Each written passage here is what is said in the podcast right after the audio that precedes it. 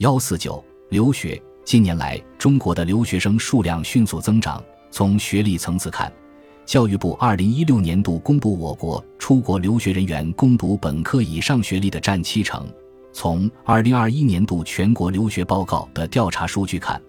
二零二一年本科及以上的留学占比为百分之六十九，高中约为百分之二十五。可见，本科、硕士阶段仍然是留学的主流阶段，且各年龄段的留学需求相对稳定。以中国第一留学目的地国美国为例，二零一零至二零一九年，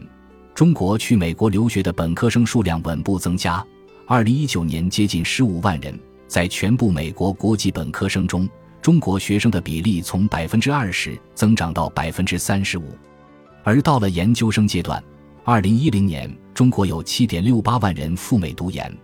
二零一九年增长到了接近十四万人，其占所有美国国际研究生数量的百分之三十七。有人担心这么多的留学生会导致人口流失，但是数据显示。大部分留学生还是会回国发展。据统计数据，两千至二零一九年，出国留学人数累计是六百五十六万，回国人数是四百二十三万。可见，大部分留学生还是选择了回国发展。即使有些人在当地留下来了，甚至取得当地国家的国籍，成为海外华人，也往往会对中国的发展起到积极的作用，并有助于中国和世界的交流。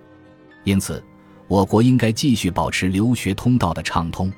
和出境留学相比，入境留学的人数和质量还是有很大的提升空间的。二零一零至二零一八年，入境留学生从二十六万人增长到四十九万人，虽然表面上人数还不少，但是多数都是来自比较落后的国家。如果要提升中国大学的吸引力和国际化程度，可以考虑部分研究生课程用英语来教学。这样既可以提升中国研究生的英语水平，也可以吸引更多外国留学生。